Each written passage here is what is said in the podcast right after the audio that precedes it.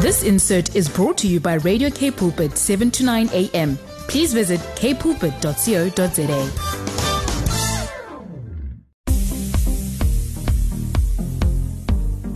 Good evening, everyone. We're at the top of the hour right now, and you're tuned into 180 Degrees on 7 to 9 a.m. I'm your host with the most, Zoe George, and I'm joined with my other host with the other most, Michaela Preston. Oh, it is great to be announced by Zoe. Guys, the top of the hour, it's definitely such a blessing to be here, always. Yeah, indeed it is. Like, we're so excited for the show. We've got something very fun for you guys we have a man in here who is really living by the word, like to the T, not compromised at all. His story is super inspirational, and everything he stands for is everything you would want a young Christian man to stand for. You guys must listen to this show. Like, it's not even, I'm not even saying you can tune out. You have to. We're going to be going on live at about 20 past 7. But if you do miss it, you can find it on our podcast, which will be uploaded on Wednesday on www.kpulpit.co.za. Apart from this guy who's going to be like the highlight of the show, we have some fun things for you guys, some cool tips you might want to incorporate into your life. Um, you might also want to do some fun things this weekend that Michaela does. And some other biblical facts that you might find interesting. But yeah, you guys want to stay tuned for this one. It's going to be a fun one. So, guys, what I did this weekend. Now, once again, Zoe has not come with me, and guys, I'm leaving the next one to her because, like, honestly, now I want. I am very more. I'm more interested to hear what Zoe would be going. What places Zoe would be going to. Do you know what I've been doing? I have an exam every weekend of October, so I've been writing in my room every weekend. That's what I've been doing. Okay, so if you guys want to study, go to Zoe's house. um, but this weekend, guys, I don't know if you heard, but the Mojo Market has been such a vibe. It is in Sea Point, and um, if you go there, you would see bars, you know, good food, live music. They even have the sports up and you're allowed to even do events there. I mean, I've went there so many times, you know, and seeing all these different restaurants there, it has a sense of like community. It does. Know? It's a very nice place. Exactly. And there's something for everybody. So if you are vegan, if you um, like certain foods, there's a variety of many things. And then the live music is like, it's so amazing. You get to enjoy our South African music, our mm. South African artists, and I think that is that is my enjoyment when I go to Mojo Market. I still feel like it feels like home. Yeah. You know, in, in the weirdest sense that, you know, if you look out, you see the beach, but when you come into this place, you feel like you are connected to a community and that you can just sit and eat and connect with other, uh, people around you and then also just enjoy good music. Yeah, that sounds it, it's always very fun going to the Mojo market, especially the fact that you mentioned the music is local and it's live. You can watch the rugby there and that's a very mm. local South African pastime and then you have food from all around the world. Yeah. Um, you know, sitting there and watching the soccer or any kind of uh, sport event and hearing how everyone is going on and cheering, you know, you feel like a, like you were part of something. And I feel like that is so many, we miss that. We miss out on those things so many times because we're all busy in our own worlds. But it's nice to feel a part of something. And the Mojo market definitely gives you that. I felt like if we were marketing them really well, they should tune in for this segment mm-hmm. because we're killing it definitely, guys. So if you really want that community feel, if you are visiting Cape Town, definitely go to the Mojo Market and get a taste of what Cape Town really is. Yeah, it truly is a rep. Because you know, Cape Town is a melting pot of different cultures. Mm. So I think, like you said, definitely represented in the Mojo Market. Now let's just head on straight into the tips and see where that takes us. So, guys, these are the tips for this evening the do's and don'ts when you are in T- Cape Town or even traveling to Cape Town or thinking of just chilling in Cape Town for, uh, you know, the festive season. Uh, the first do is start your Cape Town trip on a high by taking a hike to Lion's Head or Table Mountain and just embracing the Cape Town view and feel. Because I feel like hiking and and uh, going to Lion's Head or Table Mountain is such a community communi- communal there we go such a communal thing like everybody tends to just take a hike you know if you are energetic and you know want to start your day on a high a hike is the best thing to do in Cape Town and then a don't is don't ever count on the internet working yeah Mm, especially during load shedding. Your signal will be gone. Guys, they advise you to please get a local SIM so that you can always stay connected. But the Wi Fi and like vital connection, it does not happen that much in Cape Town because I know in the US, wherever you go, there's like Wi Fi everywhere. Hmm, yeah. But in Cape Town, that is not the case. So getting yourself a local SIM is a must have. Yeah, you can't even really com- this, you know, rely on local Wi-Fi like malls and stuff because sometimes they only give you 30 minutes or a certain amount of coverage. Exactly. A don't is be don't ever be in the dark about load shedding. Please guys. that is a fun play on words, but it actually it's true. Know what the schedule is. You need to know what the schedule is because you don't want to be outside when there is load shedding and it's at night. You know, just be aware of your surroundings definitely because it's not very it's not that safe let's put it as that so find out what the what the schedule is in cape town and um, what the load shedding hours is especially for your area and just be aware of it do you agree with me zoe I totally do. I think there are multiple tracking apps that you can use, and this is just one such that you should use. So another Well, the, I didn't mention the name of the app. I just realized it's called Eskom Se Push. That's the app I use. It's very reliable. Thank you, Zoe, for that reliability. if that's a word. anyway, guys, uh, another don't is don't expect too much from South African cuisines. Now, I was like, they're a bit harsh, you know, when I read this. But yeah. the thing is, I get it. You know, we have some type of weird thing. Sometimes it's like chicken feet or sheep's head or fish, fish face. And it's a bit questionable. ex- Mm, With the Mapani worms. yeah, yeah, exactly. Worms.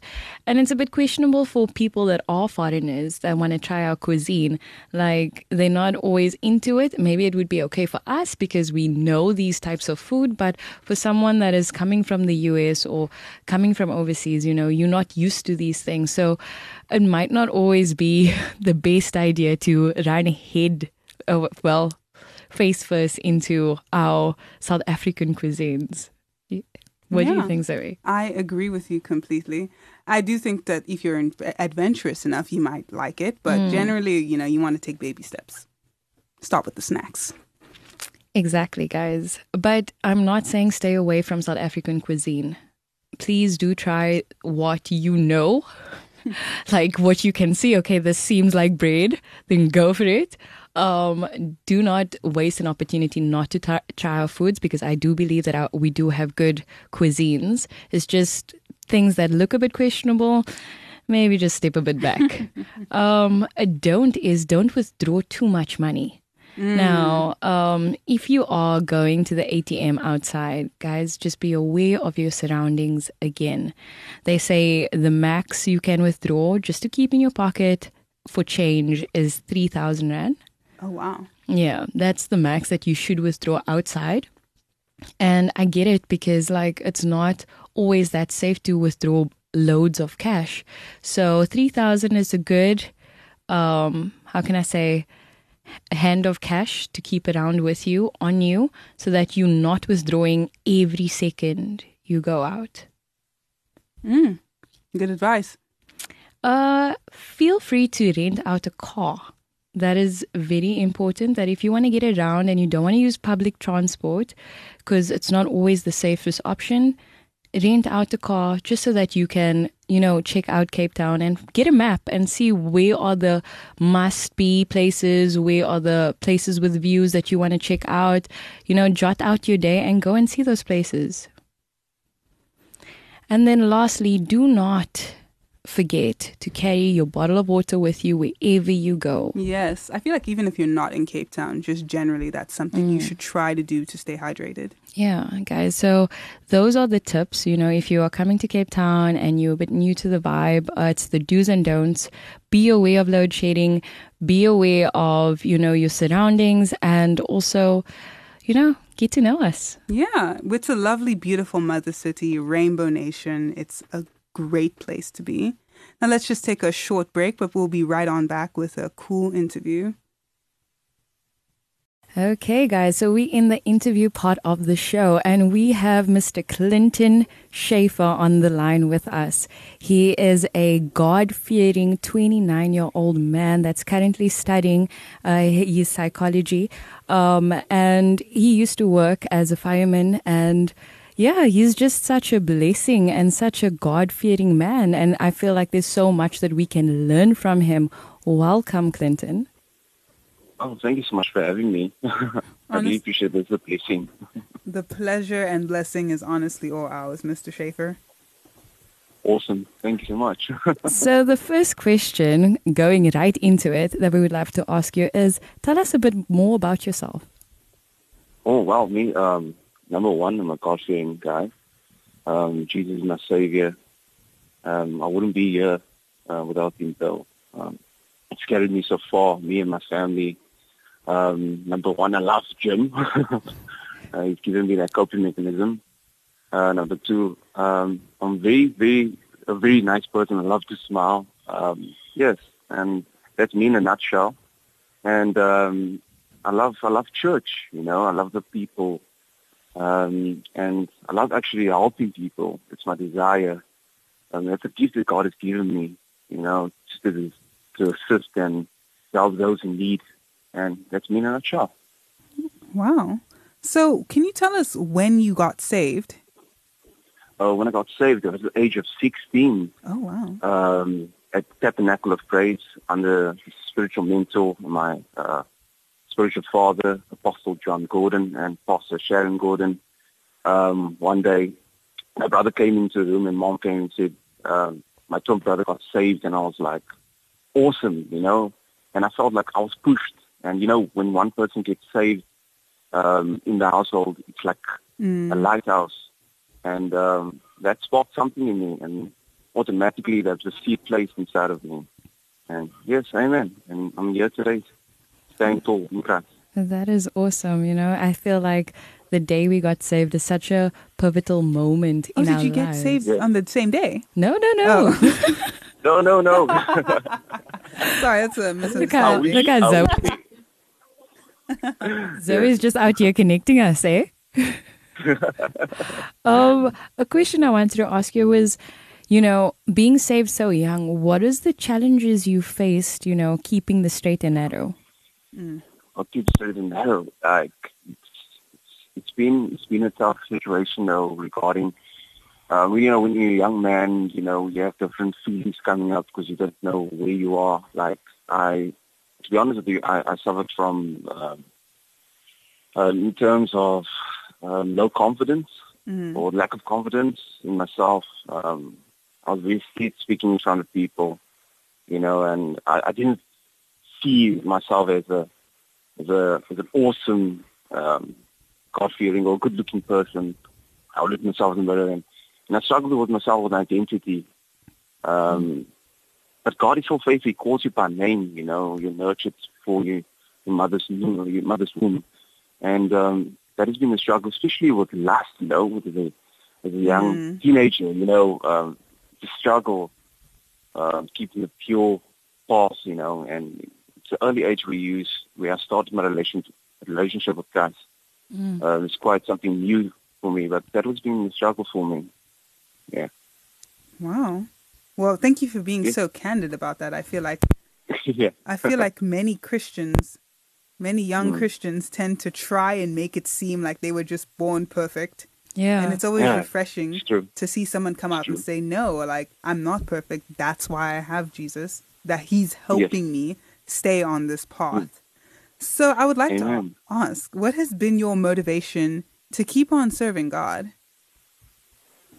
Oh, definitely. Uh, oh, thank you. That's an awesome question. My motivation is like Matthew 28, the Great Commission, you know. You died on the cross for us, so it's our duty, it's my duty, it's your duty to actually spread the gospel. And that's been a drive, that's a drive of the Holy Spirit that you need to express how God loves everybody and um, that we're not saved for ourselves. And that's been my, been my drive, you know, to help those in need, to show that Jesus is the way, the truth, and the light. Um, amen. Amen. I mean, being your age, like 29 year old, uh, being a 29 year old and still, you know, going strong and trying to save yourself Yeah. for marriage, you know, it's not Yeah. an easy task to do. So, what has been your mindset around that? Like, why are you doing it? But doing that um, from a young age, like coming from the household, it's that the basics and the foundation was laid from a very young age from a mom and a dad that you said you need to save yourself from marriage because in Psalms 119, um, Beth states that how can a young man keep his way pure by according to the word and you know John states that God is the word. So God's word and meaning that we have to stay faithful to him. It's a consistent thing, a relationship. And um, that is the foundation that uh, foundation is laid there for me. So that was bestowed in me, and it's, it was a value and a moral and a standard that every believer should place in every child or every son and daughter. Amen. Amen. That just reminds me of like whenever I've spoken to older like Yeah. elders in the church about things like this because obviously I'm not married so I'm not speaking from experience but it's just one of those things that um, when you finally get to that point where you are married and Mm. you are able Yes. to live as God wanted you to in your marriage it's like you almost don't even miss all the time that you spent unmarried if that makes Yes. sense so I think Yes. it's it's just a beautiful idea that you know one day like we get there and it's like wow it's like there was no time that Wasted transpired. life, yeah. so I would like to also ask um what have been your downfalls on this journey? If you would like to share them. If you don't I Like- completely understand. Of course, definitely like my downfall, um, it's been um, my faith, though, actually not. Um, it's, I'm gonna be honest with you, like, you know, being a virgin, you know, like, it's been, it's been keeping the way lust, you know, it's been, Mm. it's been tough, though, in, you know, keeping the path straight because it's a consistent thing that you have to keep on praying and the temptation you keep on mm. praying, you keep on praying because it's mm. like watering a plant. Mm. And you take the water as as the analogy, it's a spirit. So you have to keep on filling yourself with the spirit because the Bible says that the spirit is willing and the flesh is weak. And if you gratify the flesh, you know, the spirit become weak. And if you gratify the spirit, the flesh will become weak.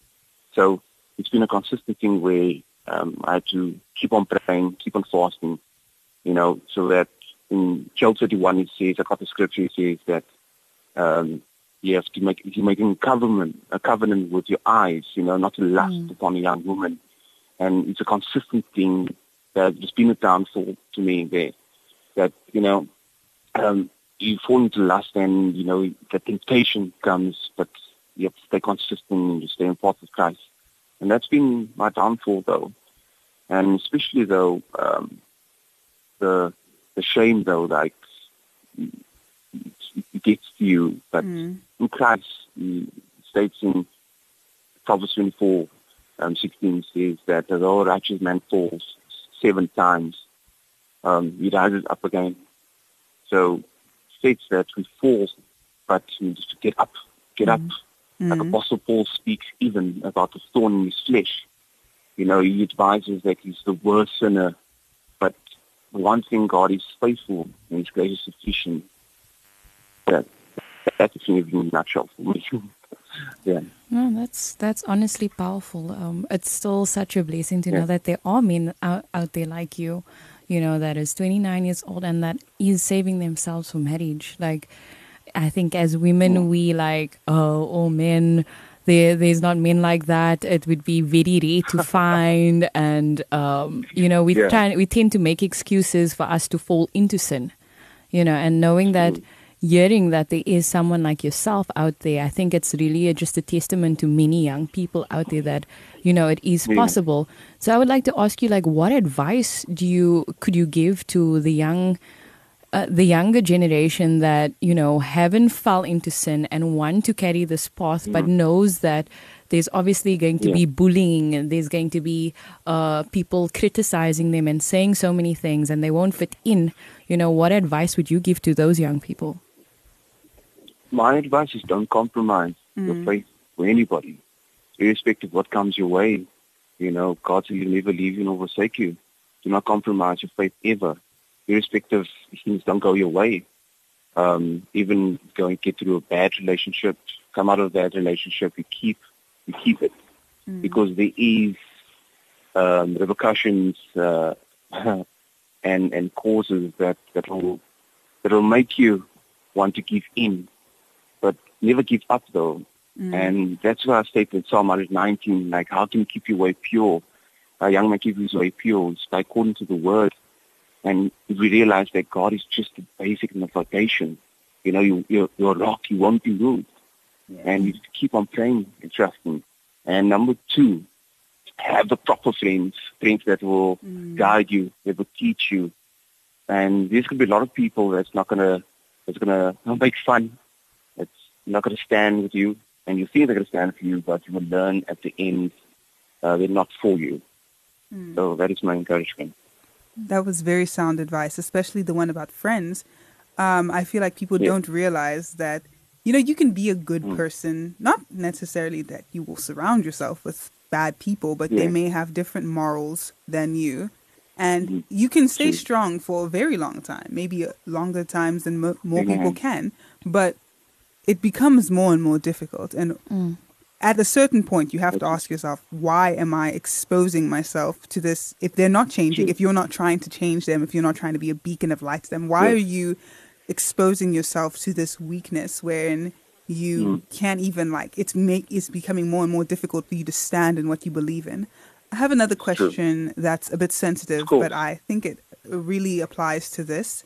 So there are many young people who maybe they did not grow up in the church or they grew up in the church but they didn't take Yes. it very seriously. As a result, they did not honor this vow to keep themselves for marriage and maybe they didn't even Yeah. do it because they wanted to. Maybe they were pressured by their significant Yes. other and they Mm. kind of feel now that they've done this horrible thing. You know, I've I've spoken to Yes. friends like this. She, I have a friend who even told me, you know, I even went and got rebaptized, but I fell. So I don't even know if there's a point in trying to stay, you know, trying to go back to s mm. keeping myself for marriage, to staying celibate. What advice do you have for them? Obviously, we all know that Christ washes us mm. clean of our sins and Yes. he loves us regardless of what we do. But sometimes knowing that in theory is not enough for many young people, especially. Mm. So, do you have any advice for those people? My advice is to is to get you know iron sharpens iron. Mm, Um, nobody's perfect because the the proper people. You know, it's it's, it's a mind thing. It's a mind system. It works like that. So you have to get the proper friends that's going to be able to Mm. coach you, to advise you. Like it's not too late. It's never too late for Christ, though. Although you've given yourself up or you made mistakes, there's no mistake that's beyond saving. mm, Everybody, irrespective, that doesn't define your choices. Never defines you, never.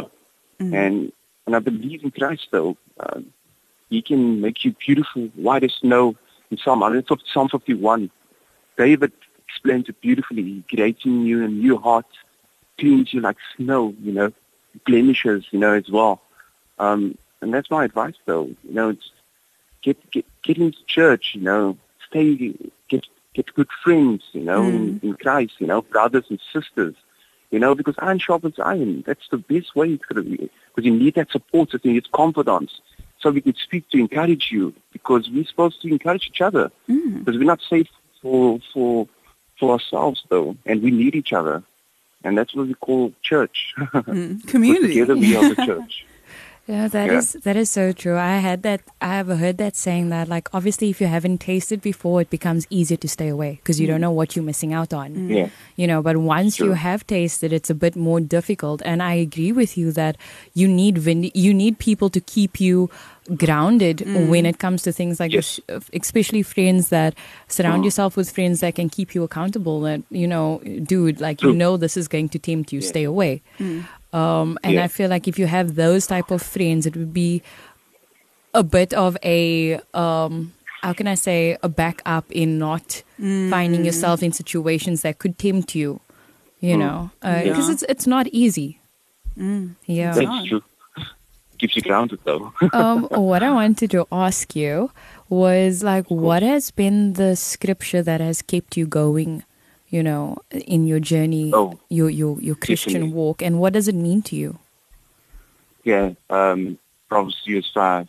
Uh, trust in the Lord with all your heart and lean not on your own understanding. In all your ways acknowledge him and he shall direct your paths. It sounds like a monotonous or uh, uh, a scripture that everybody knows, but that isn't deep though, because you put your trust in God, you know, putting your trust in God, it doesn't mean only just your trust in your faith, but it's your identity in Christ. You acknowledge Him. You acknowledge Him everything, your faults, you know, your your goals, your dreams, uh, your fruitions, everything, you know, it's in Christ though. And that's that's means so much to me because he, he promises. That's a promise as well. That's a promise because he's a promise keeper. He doesn't lie in his word though. Yeah, and, and he keeps his promises. And that's to say that you will direct your paths, you know. You honor him and he will honor you. Yeah. And uh, Yeah. that is that's a scripture that means so much to me. That is that is so awesome. Honestly, Mm. Clinton. Yeah.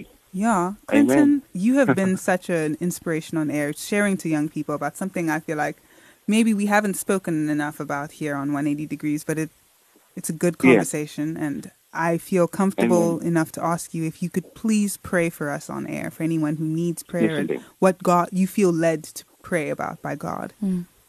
Amen. Amen. Let's, let's pray. Lord Father, thank you, Father, for this opportunity. We thank you, Father God, for your grace that is sufficient for us, Father God. I thank you, Father God, Lord Jesus, that this will be a testimony, Father God, to many out there, Father God. That this, Father God, will be the gospel, Father. This is the gospel, Father God, in Jesus' name, Father. Oh, Father, we pray, Father, in Jesus' name, Lord, that every person, Father God, feeling guilt and shame, Father God, will know, Father, that their identity is found in Christ, Lord, that you are the truth, the way, and the light, Father God. Father, and pray in Jesus' name, Father God, that we believe, Father, and decree, Father God, that you'll make a way, Father God. Oh, Father, we believe, Father God, you're the truth, Father God. I pray, Father God, in Jesus' name, Father God, that you go before them, Father God. And, Father, you've directed paths in Jesus' name, Father. In Jesus' name, amen. Amen. Amen. Thank Wow. you so much, Clinton. It was so amazing to having me. have you on the show with us. We hope that you would be here next time, like physically, but it was Yeah. it was awesome to actually God have willing. you. Amen. Thank you so much. God please, willing. please Thank enjoy having me, the ladies. Uh, Have an awesome day further. Thank you, too. Bye. Bye.